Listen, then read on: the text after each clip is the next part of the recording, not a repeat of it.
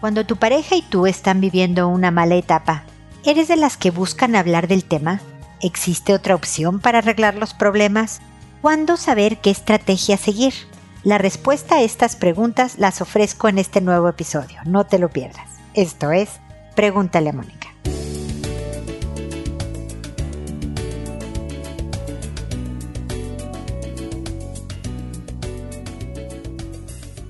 Bienvenidos amigos una vez más a Pregúntale a Mónica. Soy Mónica Bulnes de Lara, como siempre, feliz de encontrarme con ustedes en este espacio que busca ayudar a resolver problemas, porque soy una absoluta convencida de la importancia de ser nosotros las que construyamos el ambiente en el que queremos vivir.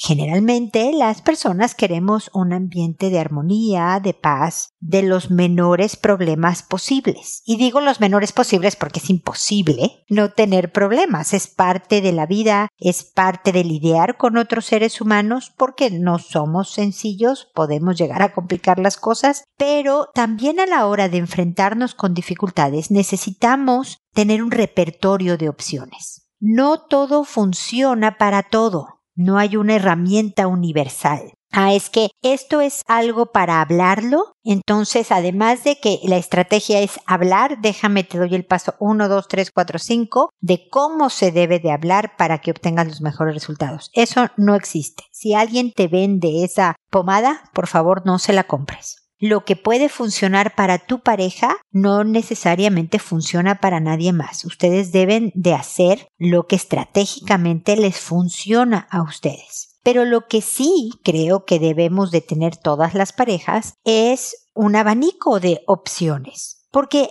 cuando algo nos molesta una vez, no sé, voy a decir una tontería, ¿no? Tu pareja cuenta, hace una broma sobre algo relacionado contigo que no lo consideraste chistoso.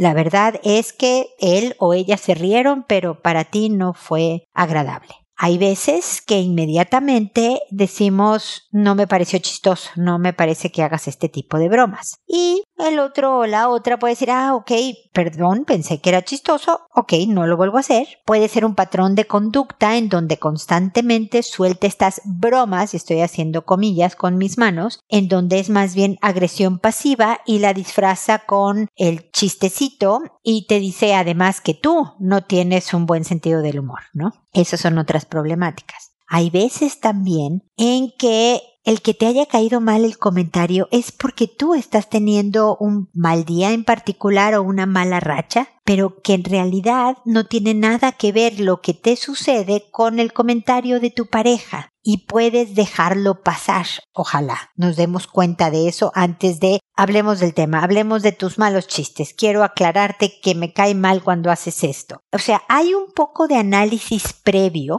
antes de él tenemos que hablar, que es el título de este episodio del día de hoy. Obviamente que habrá muchas veces en que no te da tiempo de pensar todo un análisis para saber si es un tema personal o si es algo patrón de conducta o si es agresión pasiva, sino nada más vas y respondes. Yo estoy hablando de cuando se ha juntado varias cosas en tu vida con tu pareja, en donde dices, no, sí creo que vale la pena que nos sentemos y hablemos al respecto. Y es ahí donde antes de ponerle fecha y decirle a tu pareja, ven, siéntate, quiero hablar contigo, hagas la reflexión de desmembrar un poco la situación de deshacer la madeja enredada, ¿no? De estambre para saber si de verdad es, no sé, un tema, como te digo, personal. Has tenido problemas de salud y entonces andas como impaciente, intolerante, o estás desempleada y entonces resulta que estás impaciente e intolerante, no solo con tu pareja, sino con todo mundo, o en particular con tu pareja porque ahí desahogas un poco tus frustraciones, o no, no es nada personal. Resulta que aquí hay un patrón de conducta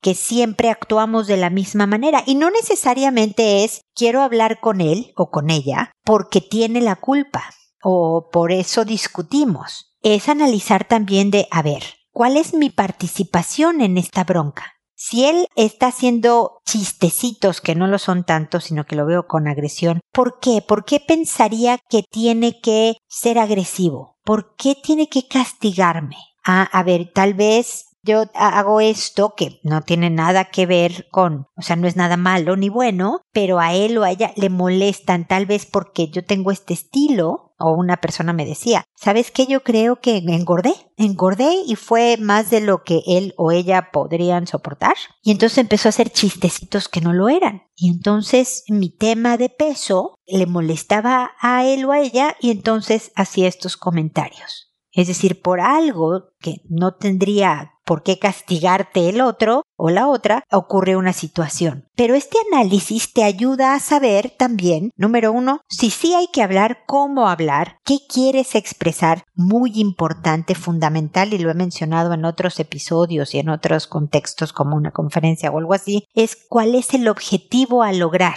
Sin meta, no hay logro. Si no sabes a dónde quieres llegar, ¿cómo sabes que ya llegaste? Para detenerte entonces y ya seguir adelante con la vida. Y habrá otras veces que después de tu análisis digas, no tenemos nada de qué hablar.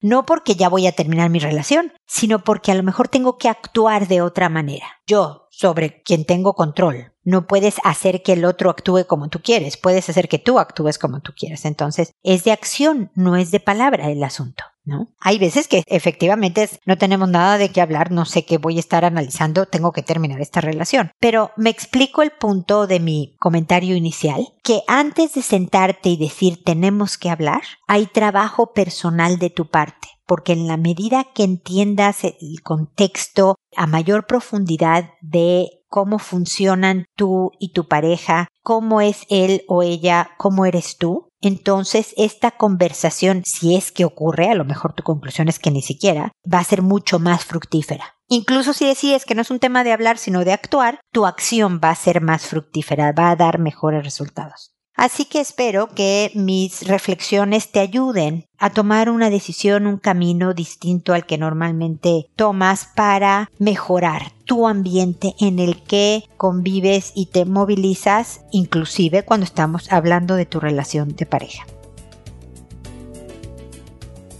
Sabes que me puedes escribir para el caso concreto específico tuyo y yo te dé una respuesta personalizada en www.preguntaleamónica.com en el botón rojo de envíame tu pregunta. Y no se olviden que estoy en redes sociales, Instagram, Twitter, Facebook, YouTube, con videos, etcétera, para que me puedan acompañar también por esas plataformas. Ahí los espero. Y bueno, ahora lo que sigue es responder a sus consultas, que como saben lo hago por orden de llegada, que a todo mundo le cambio el nombre, lo saco de internet para cuidar el anonimato de quien me escribe, que además por ser un programa internacional, ni siquiera la gente sabe de qué país me está escribiendo, mucho menos ciudad, calle, ni mucho menos de la persona que me contesta, así que son totalmente anónimas sus consultas para que estén tranquilos, que lo hago por orden de llegada, que me tardo, a pesar de que he estado publicando dos episodios por semana, me llegan muchas preguntas afortunadamente y eso hace que mis tiempos se tarden un poquillo y por eso siempre agradeceré su comprensión y paciencia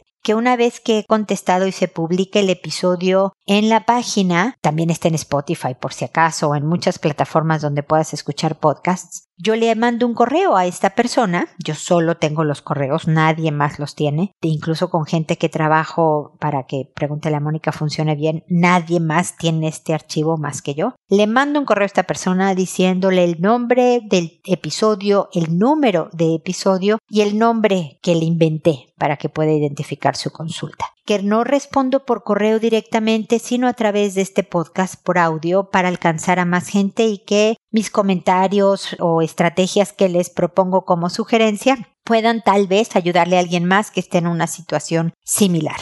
Y ya una vez dadas las reglas del juego, empiezo hoy con Tarik, que me dice, hola Mónica, te escribí porque hay un asunto con mi hijo de 5 años que me tiene preocupado. En ocasiones lo encuentro apoyando sus partes contra almohadas o en el colchón de su cama. Leí sobre esto y al parecer es normal en chicos de su edad. Pero también tengo un hijo de dos años y medio y hoy estaban jugando a correr y a luchar como siempre. El problema es que vi que en un momento el más grande estaba apoyando al menor de la misma manera que lo hace en su cama o almohadas. Me gustaría que nos ayudes, nuestra reacción fue retarlo y ahora estamos viendo la manera de explicarle el por qué. Muchas gracias y espero puedas ayudarnos. Saludos. Gracias Tarik por tu mensaje Como ves, han pasado unas semanas antes de mi respuesta y sé que el explicar el por qué a tus hijos del 5 y 2 años en temas de sexualidad o cualquier otro tema en formación de tus hijos es algo que va a durar toda la crianza hasta que se vayan a vivir independiente y autónomamente, hasta que se vayan de la casa y aún así ya adultos pueden llegar a pedirte tu punto de vista de algún tema en donde puedas seguir formando hijos, dándoles tu punto de vista de una manera muy distinta a como lo hacías cuando eran pequeños, como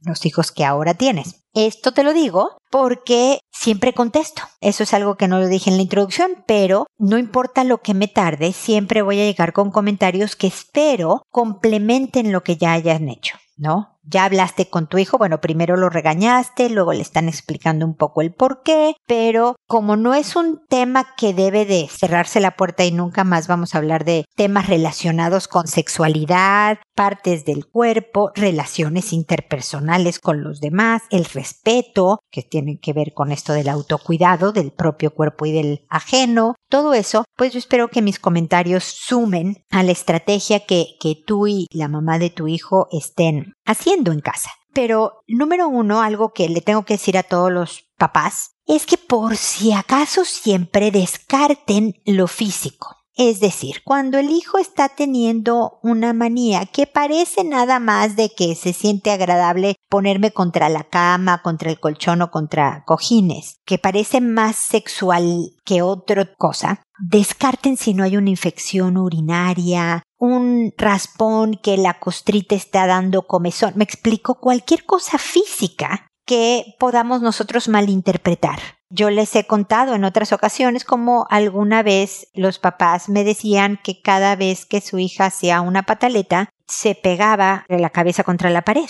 Entonces los papás estaban tratando de educar a la hija en esto de no darse golpes en la pared en un berrinche. Resulta que la pequeñita con tres años tenía una infección en los oídos tan grande que cuando empezaba a llorar la congestión, los moquitos, eh, le hacía que le dolía mucho los oídos y un alivio que ella sentía es que con el golpe de la cabeza, como que pop, se le destapaban por un momentito y sentía alivio y luego otra vez se le tapaban y le dolían. Entonces, digamos, tratar y mejorar en cuanto a la, infección de los oídos, la niñita dejó de tener esta conducta. Las berrinches lo seguía haciendo, solo ya no se golpeaba la cabeza contra las paredes. Había que tratar de otra manera en otra estrategia la parte de las pataletas, pero mi primera recomendación que nunca sobra es un chequeo con el pediatra. Nada más a checar que no haya ningún tema fisiológico involucrado. Una vez que hemos descartado que, o incluso paralelamente, mientras están los análisis y se sabe qué tiene y no tiene, la conversación con el hijo es de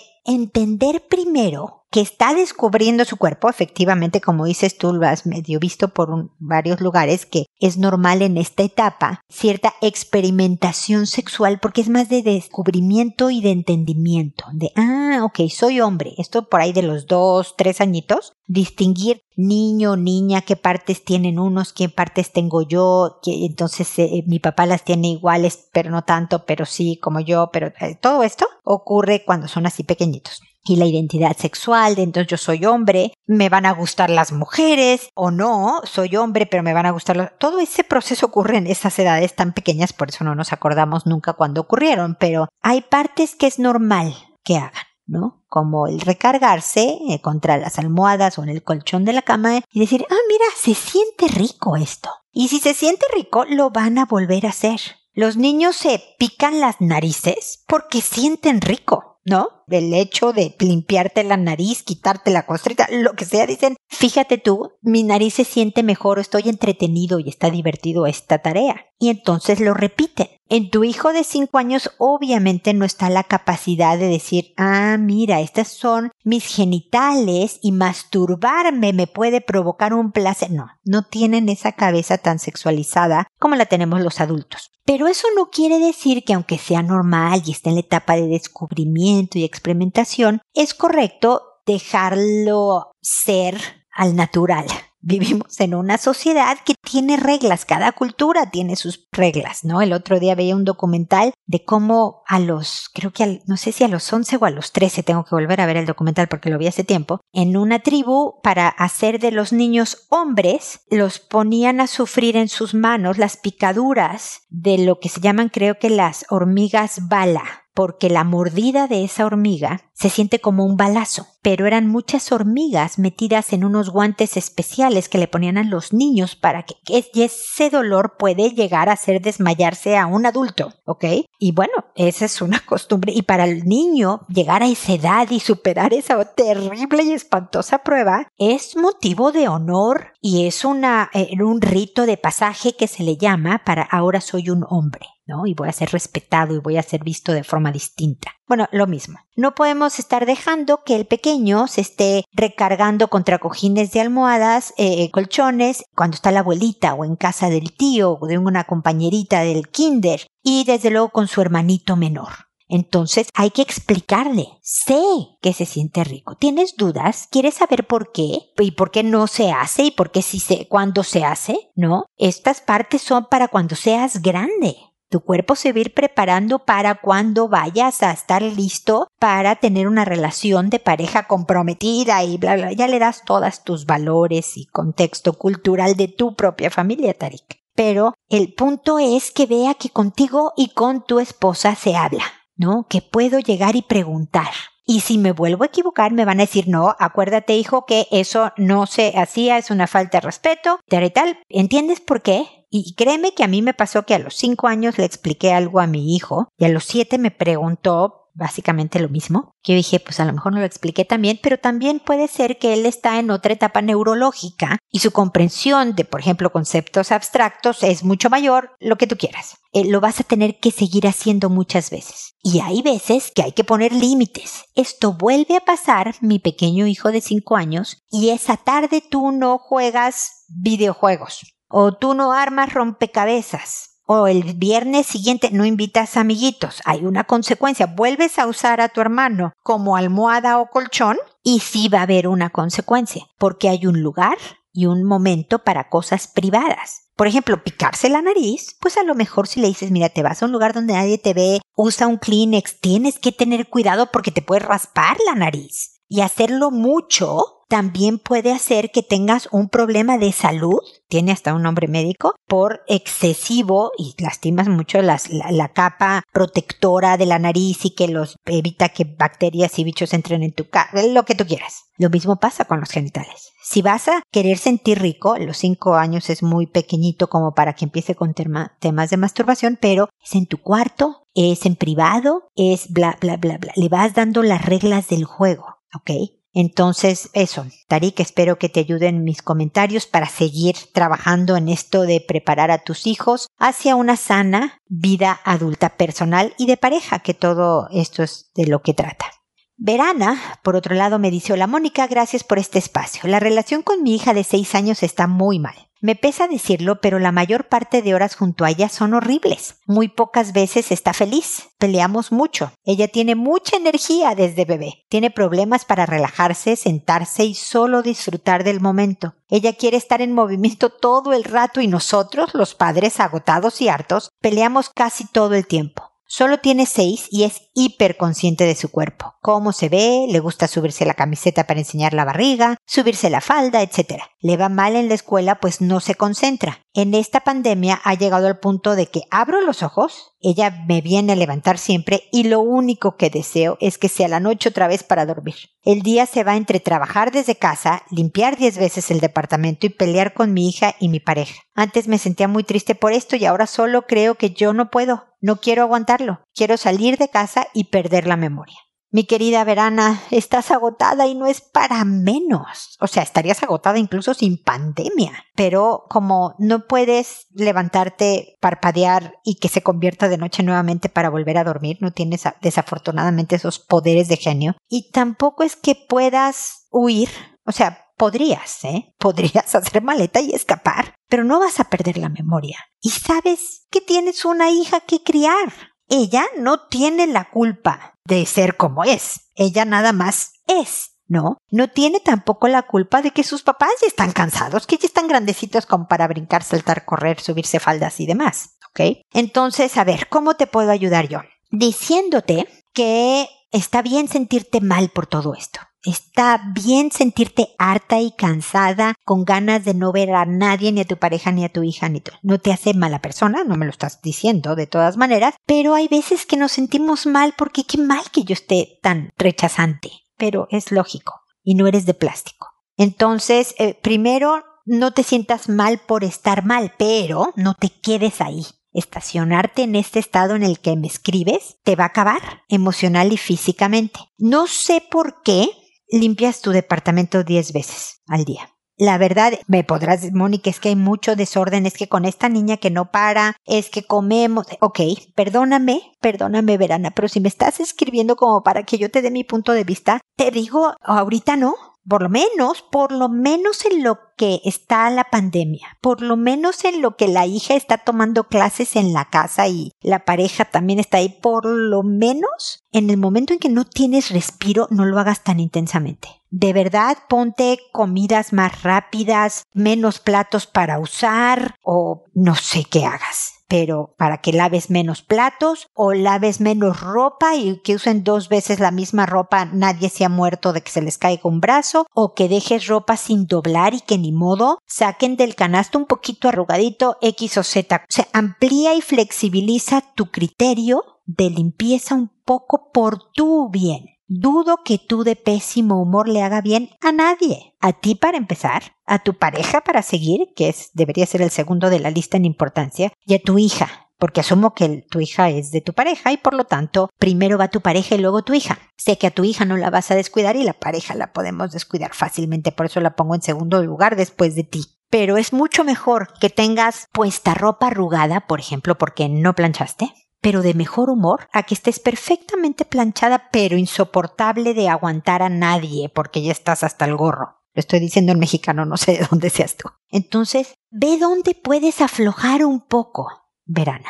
Número dos, tu hija está en una edad en donde el método de recompensa ayuda mucho, recompensa positiva, no en cuanto a darle dinero o regalitos, nada físico, es tiempo contigo, que al parecer siendo que lo primero que haces es venir a despertarte y querer estar contigo, es un aliciente. Entonces, de una lista de cosas que pueden no gustarte que hace tu hija, en algo que quieras que te dé momentos de respiro, haz el típico, por ejemplo, suponte que tú le quieres pedir 10 minutos en la tarde de que puedas estar sentada en un sillón, patas arriba en una mesa, perdóname la terminología, hojeando un libro, viendo un poco del tele, lo que sea, mientras te tomas algo rico. Si estás en el hemisferio sur donde ya está haciendo calorcito, algo fresco. Si estás en el norte donde está haciendo más fresquito, algo calientito. 10 minutos. Entonces te pones un timer de cocina o en tu celular hay timer, ¿no? Un temporizador, se llama en mexicano o en español, para que cuando suene la alarma tú y ella sepan que acabó tu tiempo de descanso. Pero que si ella aguanta esos 10 minutos, tú le vas a poner una estrellita en una tablita que hicieron. Mi recomendación para que sea más divertido de esta pequeña inquieta y curiosa y demás es que, por ejemplo, en una cartulina, en una hoja de papel, dibujen un reloj y lo recortes en cinco piezas, el dibujo que entre las dos hagan. Todo esto es tiempo contigo, que refuerza positivamente tu relación con la hija y la motiva a participar en este proyecto. Dibujan un reloj como quieras, lo recortas en cinco o siete partes y cada día que ella aguantó no interrumpir tus diez minutos de descanso, pegan un pedazo de este rompecabezas de este reloj en el refrigerador. ¿no? Y cuando complete el rompecabezas, cuando complete el reloj, ella y tú van a hornear un pastel. Créeme que yo compro de cajita, ¿eh? No creas que me pongo muy... Yo no tengo hijos tan chiquitos, pero mis pasteles que por cierto, los hijos son de sus favoritos, yo creo que porque a los pobres los acostumbré, son de cajita. Pero es el tiempo que van a parar juntas. Ay, rompiste el huevo y cayó cascarón en la masa, ¿qué importa? Ese es el tiempo que van a, a tener juntas. Ese tipo de reforzamientos para pequeñas de 6 años disfrutan mucho. Otra es que con medidas de seguridad y demás, ya sea contrates a alguien, una sobrina universitaria, la hija de una amiga tuya, a que venga y la canse, a que por una hora o dos horas al día o tres veces por semana venga y canse a tu hija. Porque como ahorita no sé en qué país vivas, ¿no? Pero si puedes, porque estás trabajando a distancia y puedes desde el celular ver algunos temitas o algo, llévala al parque a que corra, a que queme energía, no queda más, necesitan hacerlo, porque entonces así ustedes no tienen que estar peleando todo el tiempo. Y ojalá finalmente, Verana, me digas, ¿por qué discutes con tu pareja? No peleen. De verdad ya tienen bastante en su plato. Busquen maneras de aliarse, ¿no? De ser equipo en qué hacemos con esta niña con tanta energía. Hoy te toca a ti. No es que yo no tengo ganas, yo tampoco. ¿Qué sugieres? En vez de, claro, tú no tienes ganas, pero yo claro que llevo dos horas con ella jugando y tú eres incapaz de ayudarme con él. No, no, no, yo tampoco. ¿Qué sugieres? ¿Qué hacemos? Ya no puedo yo más. Si tú no ahorita no quieres hacerlo, ¿cómo lo, qué me, sugieres? Pero no en mal plan, me explico. Como de verdad cómplices en contra esta pequeñita de seis años que tiene tomada su, su familia. Escríbeme más, cuéntame más para poderte acompañar, para servirte de desahogo, para darte diferentes ideas. Si tratas lo del rompecabezas reloj, cuéntame cómo te fue, etcétera, ¿ok? Yo creo que poco a poco te vas a sentir mejor si de veras tratas un poquito de las ideas que te he dado y te vas a sentir con más esperanzas hacia el futuro en vez de querer huir y perder la memoria, ¿ok? Seguimos en contacto, Verana. Jone me dice, hola, ¿puedo hacer una pregunta acerca del comportamiento de mi hijo de 5 años? A mi hijo esporádicamente lo he pillado tocándome el trasero, pero lo hace disimuladamente. Le he castigado, le he hablado fuerte y le he preguntado si alguien lo hace lo mismo y su respuesta es siempre no. A ver, algo que les tengo que decir, que lo digo de vez en cuando en mi programa, es que yo escribí un libro que se llama No más víctimas, cómo fortalecer el carácter de los hijos para prevenir el abuso. Está editado por Planeta en el que hablaba de educación de hijos con una teoría que yo tengo, no les voy a dar los detalles, y hablaba de dos temas de posibles abusos, bullying, cuando el niño es molestado en la escuela o de otra manera, y abuso sexual. De alguna manera en diferentes foros en Internet se me ha puesto generosamente el título de especialista en el temas de sexualidad y de abuso, y es por eso que yo frecuentemente tengo estas consultas. No quiero papás y mamás que piensen que esto quiere decir que todas las familias pasan por estos temas de abuso sexual, de tocaciones inapropiadas. No, en muchas familias no pasa. Claro que se juntan acá porque de la gente que me escribe, pues se ha dicho, ah, mira, ya sabe de estos temas, tengo estas dudas. Y como ven, lo dije con Tarik y ahora le voy a decir a Yone, hay cosas que son normales, pero hay que guiar tengo, por otro lado, parece esto comercial de mi trabajo, pero créanme que no, un taller que se llama Dirigiendo la conducta de los hijos, porque eso es lo que hacemos los papás. La dirigimos hacia donde creemos les va a ir mejor a los hijos, ¿no? Si yo decido que le voy a enseñar a mi hijo a lavarse los dientes tres veces al día, estoy dirigiendo su conducta a este tipo de higiene porque creo que va a ser mejor para su vida, ¿no? Entonces por eso nosotros dirigimos la conducta. Entonces me dice Yone, a ver, disimuladamente, como que por accidente, este pequeño me toca mi trasero. Entonces lo castigo, le hablo fuerte, ¿no? Ya chequé que no lo estuvieran abusando, ¿por qué demonios lo está haciendo y cómo lo detengo, ¿no? Mucho lo expliqué con Tarik, son curiosidades propias de la edad, son manías que es como, sí, se siente rico, son malentendidas por el pequeño a lo mejor expresiones de cariño. Había un pequeñito que a su hermanita pequeña que tanto quería la pellizcaba todo el tiempo, por puro amor. ¿No? En, el brazo, en el cachete, en la pompi, en donde fuera, le daba como ansias esta piel regordeta y suavecita, entonces le pellizcaba y entonces la mamá frenética porque hacía llorar a esta pobre bebé que era lastimada cada dos minutos, pero es una expresión errónea de alguien que no sabe mucho de cómo le expreso a esta pequeñita que la quiero. ¿No? Entonces, lo que me has dicho, a ver, lo he castigado, le he hablado fuerte, le he preguntado. Lo que hacemos los papás, John, y una de lo que me encanta de sus preguntas, es porque todos hemos estado ahí. Mis hijos ya tuvieron cinco años, hace muchos años. Tengo un hijo de 28, otra de 26 y otro de 25. Y lo que hacemos es que un día lo castigo, ¿no? Le digo, eso no se hace, vete a tu cuarto, ¿no? En otra le digo, te dije que no se hiciera, para allá. Es hablarle fuerte. Luego es, a ver, hijo, pero alguien te ha estado tocando a ti, por eso lo haces tú, ¿no? Entonces, pero no seguimos una sola estrategia por mucho tiempo. No sé, otro ejemplo. Hace tiempo unos papás me dijeron, oye, mi hijo duerme con nosotros, ¿qué nos propones? Ya tiene cinco años, ya queremos que duerma toda la noche en su propia cama y nos deje nuestra cama en paz. Entonces les dije, ah, ok, háganle, les sugiero A, B o C, perfecto, gracias, me cuentan cómo les va. A la semana regresan y me dicen, no funciona. Lo que hemos lo tratamos tres días y no funciona, sigue viniendo. A ver, tu hijo lleva cinco años durmiendo contigo. ¿Cómo esperas que en tres días la vida cambie? Tu hijo, Johnny, lleva un tiempo tocándote el trasero. Tiene que pasar un rato de la misma respuesta para que el hijo entienda, no, no me conviene seguir haciendo esto. Una sola vez, que no me estás diciendo que lo hayas hecho una vez, ¿eh? de castigo o cinco veces de hablarle fuerte, no necesariamente cambia una conducta. Tú le puedes decir a tu hijo, a ver, puedo entender que te da curiosidad. Entonces me preguntas cosas, no me tocas porque es una falta de respeto. Puedo entender que sientas rico, entonces te aguantas, porque muchas cosas vas a sentir rico y no va a ser adecuado hacer.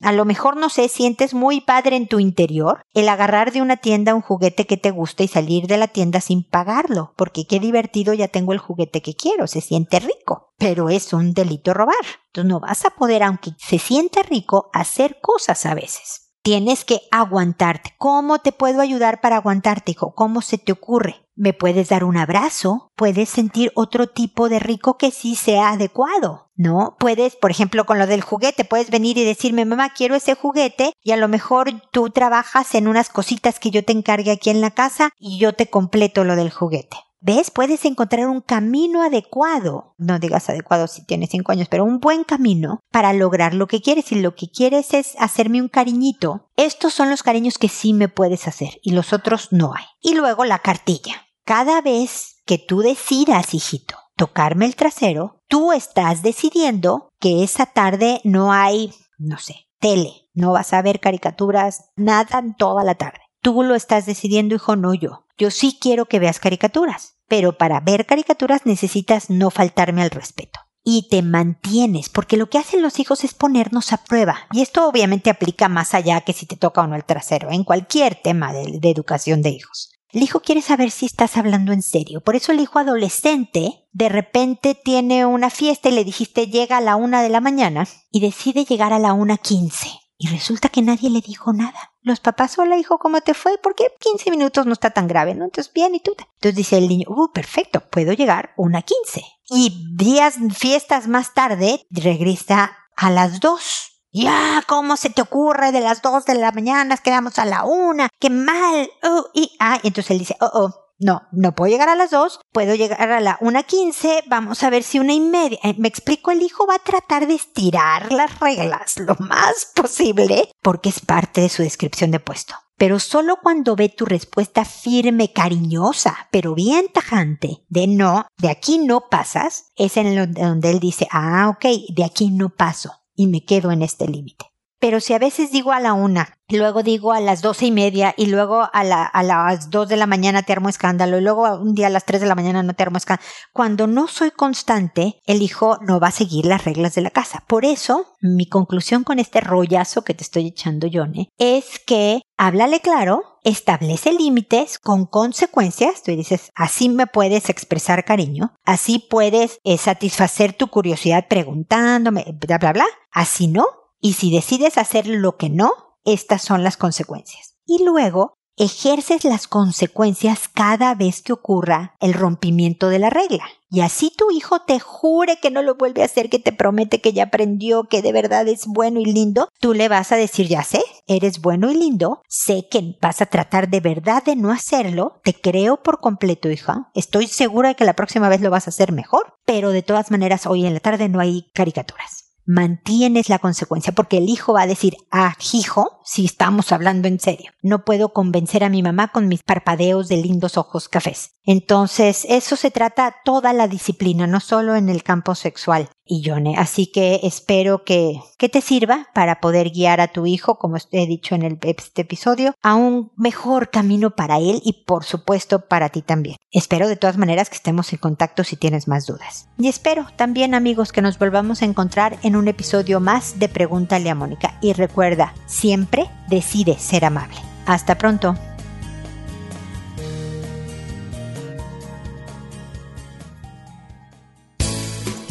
¿Problemas en tus relaciones? No te preocupes, manda tu caso, juntos encontraremos la solución. www.preguntaleamónica.com Recuerda que tu familia es lo más importante.